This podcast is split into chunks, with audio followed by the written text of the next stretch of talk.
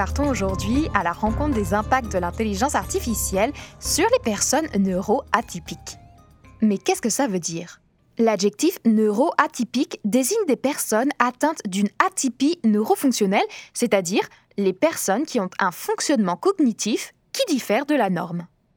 Ça désigne souvent les personnes qui présentent un trouble du spectre de l'autisme, un haut potentiel intellectuel ou émotionnel, de la dyslexie, de la dyscalculie, de la dysorthographie ou encore de la dyspraxie.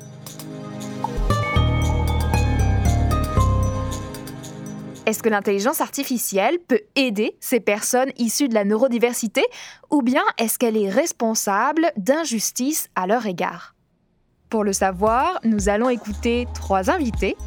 Elsa Gilbert, professeure-chercheur à l'Université du Québec à Rimouski, pour son étude sur les petites filles atteintes du trouble du spectre de l'autisme.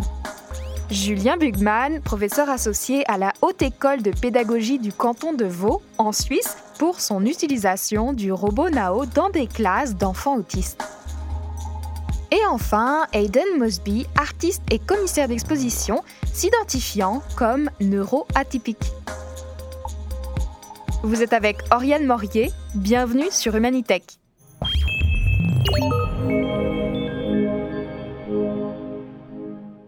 Et pour commencer cet épisode sur IA et neurodiversité, j'ai le très grand plaisir aujourd'hui de m'entretenir avec la professeure et clinicienne Elsa Gilbert. Bonjour Bonjour Ariane. Vous êtes professeur-chercheur à l'Université du Québec à Rimouski au département des sciences de la santé depuis 2018 et vous avez une pratique clinique depuis 2011. Vous vous intéressez particulièrement aux troubles du spectre de l'autisme, qu'on appelle aussi TSA, chez les enfants, et vous avez une recherche en cours d'ailleurs qui implique l'usage de l'intelligence artificielle. Est-ce que vous pourriez me parler de cette recherche?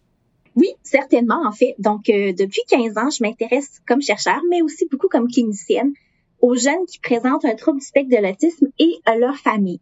Donc, en fait, le trouble du spectre de l'autisme ou TSA, c'est un trouble neurodéveloppemental qui regroupe sur un même spectre des présentations qui seraient distinctes.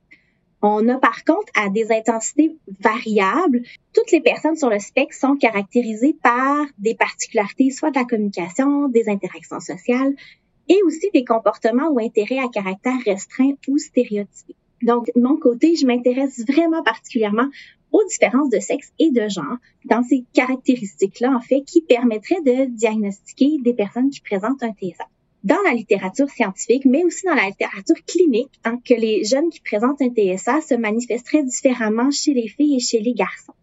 Donc, par exemple, pour plusieurs filles sur le spectre, les intérêts envahissants seraient plus socialement acceptables. Donc, elles en ont autant.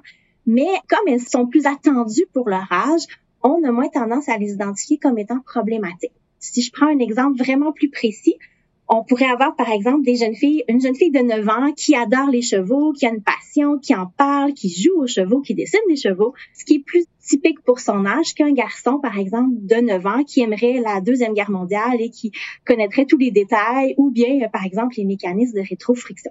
Les filles se distinguent aussi plus favorablement que les garçons au niveau des capacités de communication et d'interaction sociale surtout parce qu'elles utilisent plus de stratégies qu'on va appeler de camouflage. Donc, le camouflage vise à minimiser ou masquer nos défis ou nos particularités de type autistique pour se conformer à ce qui serait attendu dans la société en général. Donc, ça peut être, par exemple, de soutenir un contact visuel, même si ça me rend mal à l'aise, ou d'accepter d'aller dans un environnement, une fête, malgré que ça va être très bruyant et que j'ai une hypersensibilité auditive, puis ça va être extrêmement épuisant de mon côté. Excellent. Et quel est le problème en fait de la différence dans la manifestation du TSA chez les garçons et les filles? D'où est-ce qu'il vient? Bien, en fait, le problème découle d'il y a très longtemps de la prévalence. Donc, on sait qu'il y a trois garçons pour une fille qui ont un diagnostic de TSA. Donc, depuis de nombreuses années, il y a une grande représentativité masculine dans les études, ce qui fait en sorte que et nos critères diagnostiques, donc dans le DSM-5, qui est notre bible des critères diagnostiques en Amérique, et même les outils d'évaluation sont validés auprès d'un groupe masculin. Donc, la conception masculine, elle prédomine en recherche. Et là, ce qu'on va faire quand on va vouloir diagnostiquer, par exemple, une fille qui présente un trouble du spectre de l'autisme, c'est qu'on va essayer de voir si elle répond aux mêmes critères que les garçons. Donc, cliniquement, on les dépiste pas parce qu'elles ne présentent pas le même profil comportemental. Donc, les filles obtiennent, selon certaines études, un diagnostic deux ans plus tard que les garçons. Même cliniquement, je vous dirais beaucoup plus tard, fin de l'adolescence, même début de l'âge adulte. Et même en fait, ce que moi je trouve qui est encore plus important, c'est qu'il y a des études qui montrent qu'il y a 42% des filles qui vont obtenir un autre diagnostic, qui donc qui est un diagnostic erroné lorsqu'elles vont consulter en enfance et en adolescence.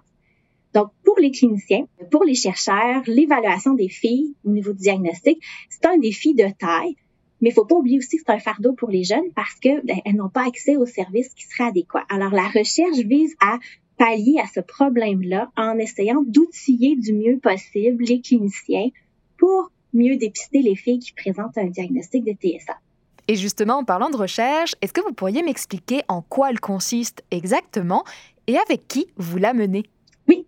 Donc, en fait, c'est une recherche qui est réalisée euh, avec euh, une collègue, en collaboration avec Irène Abized et deux autres collègues qui sont les trois issus du département des opérations et systèmes de décision de la faculté d'administration de l'Université Laval. Et c'est une recherche qui est aussi financée par le ministère de l'Économie et de l'Innovation sociale. Donc, l'objectif, c'est d'utiliser l'intelligence artificielle sur un énorme ensemble de données cliniques pour développer un outil d'aide à la décision qui permettrait de considérer les différences de genre et ou même les différences au niveau des comorbidités cliniques pour que les professionnels soient peut-être mieux outillés à dépister et évaluer plus finement le risque de présenter un TSA chez les jeunes. Est-ce que vous pourriez me parler de votre méthodologie Vous pourriez par exemple illustrer avec une situation concrète? Oui, ben, en fait, si je te donne un exemple plus concret. Euh, quand on pose un diagnostic de TSA au Québec, en fait, il y a des lignes directrices. C'est aussi les mêmes, je dirais, mondialement. On vise une évaluation multidisciplinaire, donc avec plusieurs professionnels en même temps. Et aussi, on utilise deux outils psychométriques qui sont la DOS et la DIAR, donc euh, qu'on appelle un peu le gold standard en anglais, donc la norme de référence. Ce sont des outils d'aide à la décision déjà existants. Donc, la DOS est une évaluation de jeu structuré où on va jouer pendant une période de temps avec euh, le jeune ou l'adulte et on a une grille à côté ensuite après. La DIAR étant son jumeau qui est l'entrevue développementale avec son parent. Par exemple, si je prends la DOS, c'est un outil qui évalue cinq domaines de comportement plus typiquement connus dans l'autisme et qui donne un score de référence qui nous permet de classer le risque d'être autiste ou pas. Donc, par contre, ici, on y échappe pas, le biais masculin est encore présent. Donc, ce qu'on constate beaucoup, c'est que le poids qu'on donne à certains éléments dans l'algorithme est vraiment plus en la fonction de la perception masculine de l'autisme et on échappe le profil féminin du TSA. Donc, la méthodologie pour ce projet-là, en fait, est de prendre, par exemple, tous les items de la DOS, même ceux qui ne font pas partie de l'algorithme qui a été créé par l'outil, et d'aller voir est-ce qu'il y aurait de nouvelles combinaisons qui seraient plus sensibles à la présentation clinique des filles TSA et de vérifier justement est-ce qu'on peut créer plusieurs ou de nouveaux algorithmes selon le profil de l'enfant ou de l'adolescent qui viendrait consulter? Donc vous avez parlé plusieurs fois d'algorithmes. J'aimerais revenir sur ça. Où et comment l'intelligence artificielle, hein, les algorithmes, opèrent dans ce système? Ben, en fait, la DOS, à la base, est un outil basé sur un algorithme qui a été publié, créé. De notre côté, en fait, on a colligé énormément de données cliniques, donc des milliers de données, qui incluent, oui, la DOS, mais aussi plein d'autres données cliniques, donc la trajectoire de service, le développement, les antécédents, les données sociodémographiques. Tout ça, en fait, qui aurait mené à une évaluation diagnostique. Donc, ce qu'on veut savoir, c'est qu'en utilisant les méthodes qu'on appelle l'application des méthodes d'apprentissage automatique ou du machine learning en intelligence artificielle, c'est prendre tous ces données-là ensemble et de voir est-ce qu'on peut faire ressortir des attributs qui caractériseraient certains profils du TSA soit en fonction du genre, du sexe ou des comorbidités cliniques. Donc, on veut un peu comme tester l'algorithme de la DOS, le mettre au défi de voir est-ce qu'il permet, il est assez sensible ou assez spécifique à certains profils de TSA et où on veut aussi être capable d'utiliser un peu les algorithmes d'apprentissage qu'on va avoir fait à des échantillons pour finalement arriver avec un arbre décisionnel qui permettrait aux cliniciens d'orienter un peu plus son évaluation diagnostique pour être plus sensible être capable de distinguer les profils différents.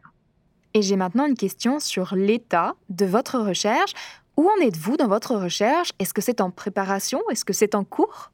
C'est une étude qui est en cours depuis euh, maintenant euh, un an et demi. En fait, la plus grosse partie du projet, c'était de colliger les données. Alors, on termine actuellement la collecte de données sur deux territoires, Capitale-Nationale, donc qui englobe Québec et environ, et Chaudière-Appalaches.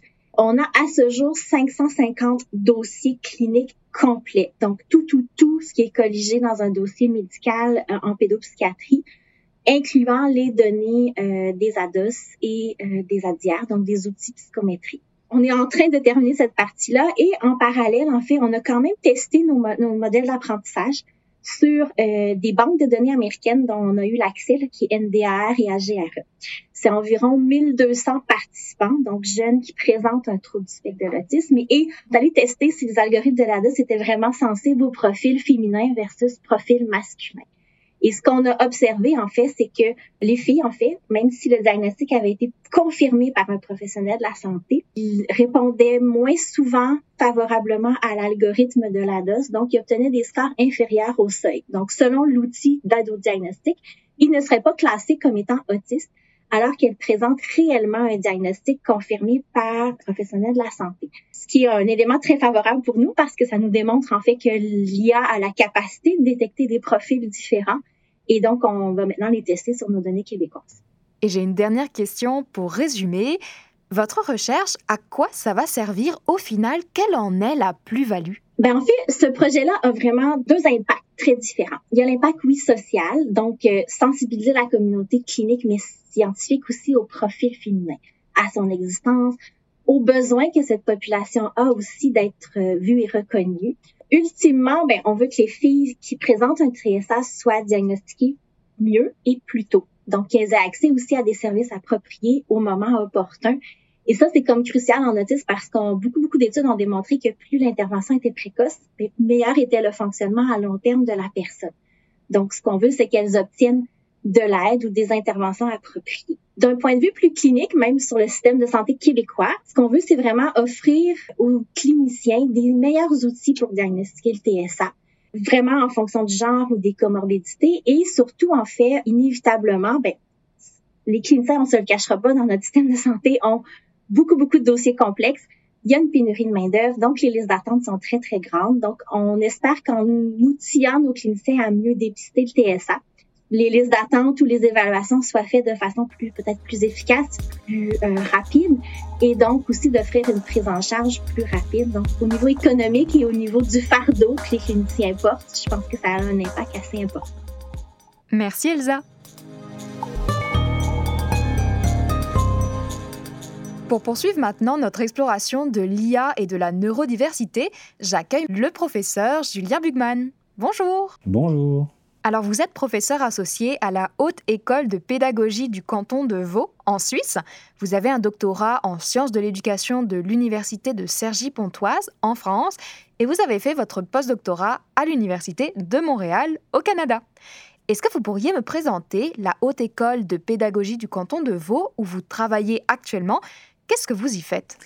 Alors la Haute École de pédagogie du canton de Vaud, c'est euh, un établissement qui se situe à Lausanne, où l'on forme les futurs enseignants et enseignantes, donc en particulier dans notre euh, équipe de formation et de recherche, aux usages des outils numériques et à la compréhension des sciences informatiques, mais aussi à tout ce qui touche à l'éducation aux médias. Et si j'ai bien compris, dans ce cadre-là, vous conduisez actuellement une étude où vous utilisez des robots humanoïdes pour interagir avec des enfants autistes et soutenir leur développement. Est-ce que vous pourriez me présenter cette étude?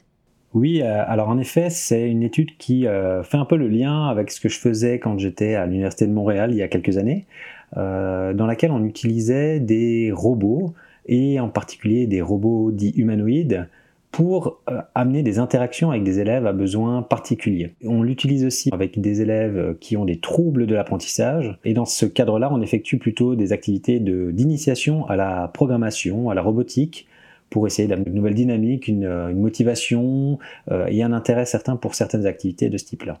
Est-ce que vous pourriez me présenter un peu brièvement ces robots? Par qui ils ont été créés? Quelle taille ils ont? Quel poids ils font? Qu'est-ce qu'on peut faire avec? Alors ces, robots, ils ont, ceux que j'utilise en tout cas, ils, ont un nom, ils s'appellent Nao. C'est des robots qui ont été créés par une entreprise française il y a quelques années, qui a été racheté par des Japonais. C'est un robot qui mesure à peu près 60 cm, qui pèse euh, une dizaine de kilos et qui euh, est capable de marcher, de répondre, de reconnaître euh, les questions qu'on lui pose. Et en fait, tout ça, on peut le faire en le programmant et c'est vraiment ça qui nous intéresse dans le cadre de nos projets. Et on va maintenant parler un peu de programmation.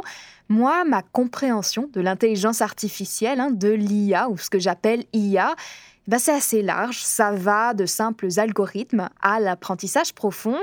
Comment est-ce que ces algorithmes fonctionnent dans Nao Alors c'est un débat qui revient souvent en fait par rapport à ce robot humanoïde Nao. Euh, c'est un sujet assez controversé parce que Nao il est programmé et programmable, et donc il y a beaucoup de choses qu'on va pouvoir lui faire faire, mais en le programmant.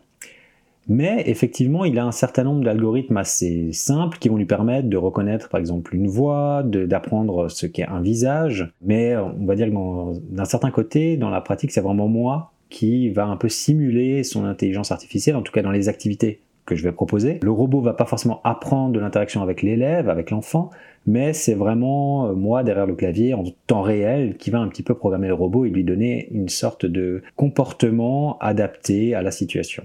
On simule un petit peu cette intelligence artificielle dans les situations dans lesquelles on l'utilise. Et puis, on va travailler aussi avec les élèves sur tout ce qui est du lien entre la robotique et l'intelligence artificielle, parce que beaucoup d'élèves posent des questions autour de ces thématiques-là. Qu'est-ce que c'est un robot? Qu'est-ce qu'il est capable de faire? Est-ce qu'il sait apprendre? Est-ce qu'il est humain? Etc. etc. Donc nous, on effectue tout un travail un petit peu d'initiation, d'éducation autour de ces questions-là. D'accord, merci. Et si l'on revient sur votre étude avec des enfants autistes, est-ce que vous pourriez m'expliquer comment elle se déroule. Qu'est-ce que vous faites? Alors c'est sûr qu'un projet comme ça, ça se prépare à chaque fois euh, en amont. Donc on se rend euh, généralement dans les établissements où on a des discussions avec l'équipe en fait euh, éducative, que ce soit les enseignants, les éducatrices ou éducateurs, et en fait on va préparer la séance. Donc en connaissant au maximum en fait le profil des élèves qu'on va rencontrer, quel est leur prénom, quelles sont leurs difficultés principales, est-ce qu'ils ont un appétit pour certaines questions, est-ce qu'ils ont une passion ou autre. Et puis ensuite, on va concevoir le scénario et on va ensuite pouvoir aller dans la classe avec le robot. Donc avec toutes ces données-là, on va pouvoir construire la séance et commencer en fait à planifier un petit peu, à préparer cette séquence d'interaction avec les élèves. Et donc, on arrive en classe avec le robot et puis les élèves viennent généralement euh, en groupe au début. On commence à faire une petite introduction, une discussion avec, euh, entre le robot et les élèves. Et puis ensuite, c'est plutôt des activités individuelles sur lesquels en fait on s'intéresse donc spécificité de chaque élève. Donc si a un élève qui est par exemple euh, fan de Star Wars ou de telle ou telle voiture ou de tel événement historique ou comme ça, ben on va axer la discussion et l'échange autour de cet élément-là. Et donc c'est euh, voilà, c'est vraiment quelque chose qui nous permet de faire du lien entre le, robot, les apprentissages aussi qui doivent naître dans le cadre scolaire, et puis le comportement et puis les habitudes de l'élève qui, qui vient à la rencontre euh, du robot Nao. Est-ce que vous avez un exemple d'élève avec le ou laquelle vous avez interagi et comment s'est passée la séance? Oui, bah, un exemple euh, qui était assez sympathique et assez récent, c'était un élève qui était fan de Star Wars. C'était un élève qui avait beaucoup de difficultés. C'est ça qui était vraiment intéressant dans le cadre de cette intervention, c'est que c'était un élève qui vraiment avait de la difficulté à s'exprimer, à échanger au moment où, nous sommes arrivés. Puis quand le robot est arrivé, en fait, lui, sa passion, c'est Star Wars. Et donc, euh, le robot humanoïde qui arrive dans la classe, c'était vraiment l'événement qu'il attendait. Et donc, on avait préparé ça en mettant euh, des petits euh, sons de voix de R2D2, donc les petits bip bip bip bip bip. Et, ça, du coup, c'est vraiment quelque chose qu'il a, qu'il a adoré. Donc, on lui a demandé est-ce que tu connais R2D2 Est-ce que tu sais comment il parle? Etc. Et Nao, le robot, a donc reproduit un peu la, la, voix de R2D2. Puis ça, l'élève, il a vraiment, il a vraiment adoré. Et je sais déjà que la prochaine fois, quand on y ira, ben, on va continuer à travailler sur cette relation entre cet élève-là et puis les, robots, et notamment ceux qu'on peut rencontrer dans Star Wars. C'est vraiment un outil qui nous permet de faire la médiation, le lien, et dans la mesure où il permet de développer les interactions avec ces élèves-là, c'est vraiment un outil extrêmement puissant et intéressant euh, dans ce cadre éducatif euh, dans lequel on l'utilise. Et j'ai une question sur l'attitude des enfants autistes vis-à-vis de Nao. Est-ce que vous avez remarqué une évolution dans leur rapport à Nao? Oui, en effet, alors une certaine évolution. On a remarqué des élèves qui au début étaient extrêmement craintifs hein, parce qu'ils ne connaissaient pas. Euh, toute euh, situation un peu nouvelle parfois peut aussi déstabiliser hein, ce public. Et c'est vrai que du coup l'arrivée du, du, robot était très souvent attendue. Euh, il y avait beaucoup d'élèves qui attendaient le robot, etc. Mais euh, il y avait une certaine crainte. Et puis on avait des élèves qui en fait, bah, au début, ils avaient peur, ils étaient presque en pleurs un petit peu, ils n'osaient pas venir dans la salle, ils repartaient. Puis au final, la deuxième séance, puis la troisième, bah, ils voyaient que les autres, les autres élèves y allaient beaucoup plus franchement, qu'ils étaient vraiment, ils adoraient ça, etc. Et donc, bah, ces élèves-là commençaient à venir, et là, il y avait une vraie acceptation, une vraie confiance qui se mettait en place entre la machine et puis l'élève. Et donc, au fur et à mesure, on avait des élèves qui, bah, au début, ne parlaient pas du tout, qui, euh, au bout de deux trois séances, arrivaient en disant Nao, j'ai quelque chose à te raconter. Il faut que je te raconte une blague absolument. Et viens, viens, j'ai ça à te raconter avec euh, des histoires qui, voilà, duraient extrêmement longtemps, mais qui au final étaient révélatrices d'une bien meilleure confiance et beaucoup plus de facilité dans les interactions avec la machine au fur et à mesure. Donc effectivement, il y a une relation de confiance qui se construit pour certains élèves au fur et à mesure, mais il y a quand même beaucoup d'attentes positives en fait euh, par rapport à ce robot. On s'en va vers la fin de l'entrevue. Est-ce que je peux vous demander de récapituler quelle est la plus-value de l'interaction entre ce robot humanoïde, Nao, et les élèves autistes? Bah oui, en effet, il y a vraiment un intérêt avec cet outil-là, c'est que il n'y a pas le regard en fait de l'autre. Et ces élèves qui ont des troubles du spectre de l'autisme en fait ont vraiment une difficulté à gérer le regard de l'autre, difficulté de compréhension parfois voilà si on comprend pas trop bien ce qui est euh, évoqué, ce qui est proposé dans, dans, une interaction, dans une phrase, l'interlocuteur en face va peut-être avoir un petit mouvement des, des, sourcils ou autre. Enfin voilà, on a une petite réaction qui est perceptible. Puis ces élèves-là ont beaucoup de mal avec justement ce regard de l'autre, de l'humain, mais ce regard en fait avec ce robot humanoïde, il s'efface parce que voilà le robot il a toujours il, est neutre, il est stable, toujours le même comportement, toujours la même voix, toujours le même visage en quelque sorte. Et ça, c'est vraiment quelque chose qui permet aux élèves d'interagir beaucoup plus facilement. Déjà, il a cet apport-là, et en plus, il amène une, activité nouvelle qui permet aussi de sortir un petit peu de leur quotidien, euh, voilà, quelque chose qui les ouvre encore au monde actuel, hein, parce que les robots, c'est ce qu'on rencontre de plus en plus dans notre quotidien, et c'est ce qu'ils vont rencontrer de plus en plus dans leur quotidien eux aussi. Et, euh, on se dit que si, euh, voilà, si on part avec des difficultés d'apprentissage, d'interaction ou autre, qu'on se retrouve dans un environnement dans lequel justement ces, outils, ces machines sont extrêmement présentes, c'est vraiment important de les initier euh, le plus rapidement possible, et c'est ce qu'on essaie de faire un petit peu dans ces activités. Et j'ai une dernière question sur l'avancée du projet. Où en êtes-vous? Alors euh, ce projet, il a pris un peu de retard donc les deux dernières années pour euh, les raisons qu'on connaît liées à la crise sanitaire qu'on a vécue. Donc on a eu du mal à se rendre dans les structures, mais depuis que la situation s'améliore, on voit vraiment euh, de nombreux établissements qui nous sollicitent, qui demandent à ce qu'on intervienne chez eux. On a de plus en plus de demandes, de plus en plus d'interventions qui sont planifiées. On en a réalisé déjà quelques-unes. C'est vraiment quelque chose qui, prend de l'ampleur et qui continue à, grandir. Et puis on, se réjouit vraiment de poursuivre un petit peu les travaux autour de cette thématique. Merci beaucoup Julien.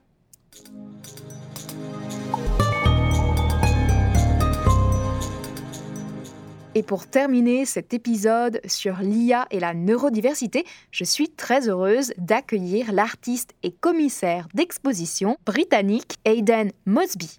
How are you? Comment allez-vous? Hi Ariane, I'm doing well, thank you. Donc j'ai lu sur votre site web que vous vous identifiez comme une personne porteuse de handicap. Est-ce que vous pourriez m'expliquer de quel handicap nous parlons ici? Je fais partie de la neurodiversité. La neurodiversité, ça désigne des gens qui pensent, vivent et réagissent au monde différemment des gens qu'on dit neurotypiques. Merci.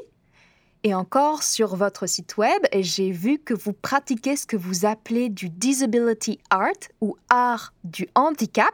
Est-ce que vous pourriez m'expliquer ce que c'est? So disability art is art which references the lived experience of disability. L'art du handicap est un terme qui réfère à ce que signifie vivre avec un handicap. C'est généralement un art pratiqué par des gens porteurs de handicap. Quand j'utilise le mot handicap dans ce sens, ça veut dire que la société n'est pas adaptée. En réalité, je ne suis pas handicapé. C'est la société qui me rend handicapé. Si vous êtes en fauteuil roulant et que vous devez monter des marches, ça vous handicape. Ce n'est pas du fait d'être en fauteuil roulant. si la société était conçue pour vous, vous seriez capable d'avoir accès à tout. Vous avez créé des œuvres avec et sur la technologie, puis l'IA en fait partie. Est-ce que vous pourriez me dire comment cela a commencé? Quelles sont les premières œuvres que vous avez réalisées avec la technologie? J'ai fait une résidence au Pervasive Media Studio à Bristol, où on utilise la technologie comme soutien à l'art. Je me suis intéressée au fait que nous ne sommes pas autorisés à toucher les œuvres d'art généralement. J'ai découvert l'encre conductrice. J'ai donc créé une œuvre collaborative qui consistait à peindre au dos d'une feuille blanche. À un moment donné, nous avons connecté ces œuvres à des Arduinos et chaque Arduino produisait un son différent. Et quand vous touchiez la feuille blanche, ça déclenchait un son. Ça fonctionnait comme un interrupteur. C'est comme ça que j'ai développé mon intérêt pour les technologies numériques. Mais j'aime utiliser les technologies pour soutenir ou produire une œuvre plutôt que de penser que la technologie est une œuvre d'art. Et je sais aussi que vous avez créé une œuvre avec de l'intelligence artificielle. Je voudrais en savoir plus sur cette œuvre. Qu'est-ce que c'est et quels ont été les défis, notamment parce que je sais que vous n'êtes pas codeur? L'œuvre à laquelle vous faites référence s'intitule Weather Report et a été réalisée avec une collègue, Chloé Minac, qui dirige le studio Minac. Nous nous sommes intéressés aux hommes entre 35 et 55 ans qui sont très affectés par le risque de suicide mais qui n'ont pas accès aux soins. Comment peut-on utiliser la technologie et l'apprentissage machine pour fabriquer un outil qui peut aider les personnes avec des problèmes de santé, de manière que les gens en santé puissent veiller sur eux? Donc, nous avons fait un projet co-construit. Il s'agit d'apprendre des cycles. Généralement, en santé mentale, on passe par un schéma ABC, ABC, AB, et ensuite c'est la crise. Quand vous êtes en crise ou que vous atteignez cette période de crise, ça prend beaucoup plus de temps de retourner à un état de santé.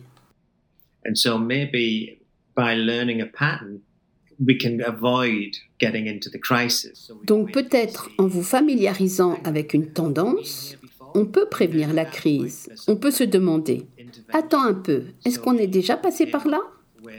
Et le système vous propose une sorte de prise en charge. Nous avons conçu dix modèles météorologiques, du ciel bleu éclatant, qui signifie que vous allez trop bien, à de violentes tempêtes, qui signifient la dépression et le chaos. Vous êtes invité à choisir un modèle météorologique et dépendamment de quel modèle météorologique vous choisissez, ça vous demande de choisir des mots pour décrire comment vous vous sentez. Et ça vous demande aussi des sentiments secondaires. Le système vous suggère de faire des exercices de lecture ou des exercices relaxants ou d'autres choses qui sont réputés pour améliorer ou retarder le développement de la crise. Est-ce que vous pourriez m'expliquer comment l'algorithme fonctionne dans cette œuvre? Comment est-ce que vous avez travaillé avec ça? Je ne suis pas un technicien, donc je ne connais pas les tenants et aboutissants du système. Celui que nous avons utilisé est du type de ceux qui apprennent à vous connaître, qui apprend les différentes mesures. Et plus vous répétez l'exercice, plus ça renforce cette mesure, cet apprentissage. Et ça apprend aussi quand vous pensez au passé, quand le système vous suggère des choses, ça apprend aussi ce qui fonctionne pour vous ou ce qui est utile pour vous. Nous sommes conscients que les gens à risque, susceptibles d'utiliser ces ressources, n'ont pas nécessairement accès au numérique. Donc, nous avons aussi créé un livret en parallèle. Et une des choses auxquelles vous faites particulièrement attention dans vos œuvres, c'est leur accessibilité. Vous pourriez peut-être commencer en contextualisant ce problème. Qu'est-ce que c'est que l'accessibilité et quel est son problème dans le monde de l'art? Uh, the problem is general lack of access. Le problème est le manque généralisé d'accès. On parle d'accès physique, mais il y a plein de barrières différentes à l'accessibilité. Parfois, ça peut être une barrière économique parce que les gens avec des problèmes de santé mentale ont des difficultés à garder leur travail, donc sont dans des situations de pauvreté qui conduisent à leur marginalisation. Et nous pensons aussi à l'accès d'une manière physique. Nous pensons aux escaliers. Nous devons mettre une rampe pour les gens qui sont en fauteuil roulant. Mais on pense aussi à la neurodiversité, l'accès psychologique, qui est autre chose.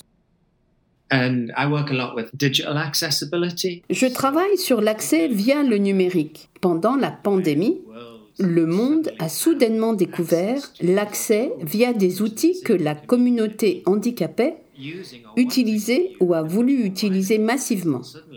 Soudain, les gens disaient Oh, ah, il y a des outils comme Teams, Zoom, etc. Un autre problème pour accéder à l'art, c'est qu'on a besoin d'audio description, de même que des sous-titres, car ils aident des handicaps très différents. Mais c'est très rare, voire impossible de créer de l'accès pour tous en même temps. Et pour poursuivre sur ce sujet, je sais qu'en tant que commissaire, vous avez organisé l'exposition Threshold et vous lui avez donné le nom de Accessible Exhibition, exposition accessible. Est-ce que vous pourriez m'en parler un petit peu? J'ai créé Threshold lorsque j'étais au MIMA, qui est l'Institut d'art moderne de Middlesbrough. J'étais en résidence en tant que commissaire d'exposition porteurs de handicap parce qu'ils veulent centrer ou améliorer la représentation des commissaires handicapés, mais aussi des artistes handicapés. En général, l'important, c'est la représentation. Lorsque vous allez au théâtre ou au cinéma, vous voulez vous reconnaître dans l'œuvre, sinon pourquoi y aller? Et donc, encourager un commissaire avec un handicap, c'est encourager un public plus large à aller dans les galeries pour expérimenter la culture.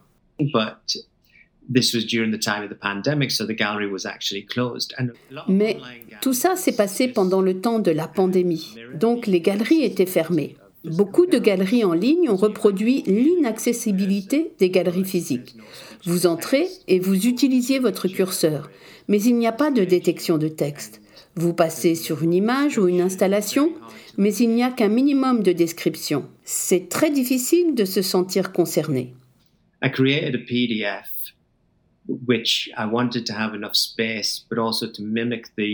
J'ai créé un PDF pour avoir suffisamment d'espace et j'ai mimé un parcours à travers une galerie. Chaque image avait du texte qu'on pouvait lire sur l'écran, qui était donc accessible, et les vidéos étaient hébergées dans une autre plateforme.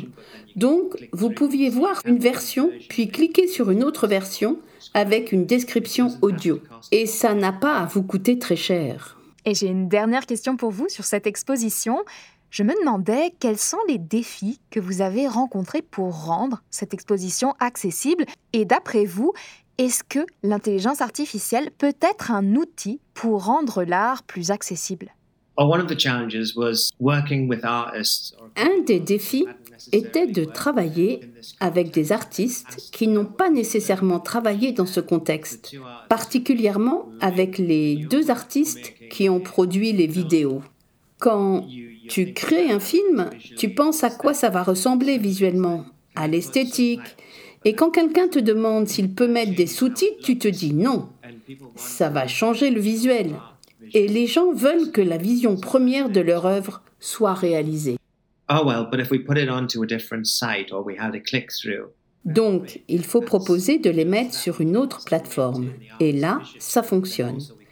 Car on peut toujours maintenir la vision de l'artiste mais aussi rendre l'œuvre d'art accessible. Et ça demande une période de négociation. En termes d'IA, À cause de la façon dont j'ai présenté la technologie, au-delà de la technologie de détecteur de texte, il n'y a pas grand-chose. Mais en réfléchissant à l'IA, si vous travaillez avec de grandes collections, le système peut apprendre quels objets vous préférez. Thank you. Merci de m'avoir rejointe depuis le Royaume-Uni.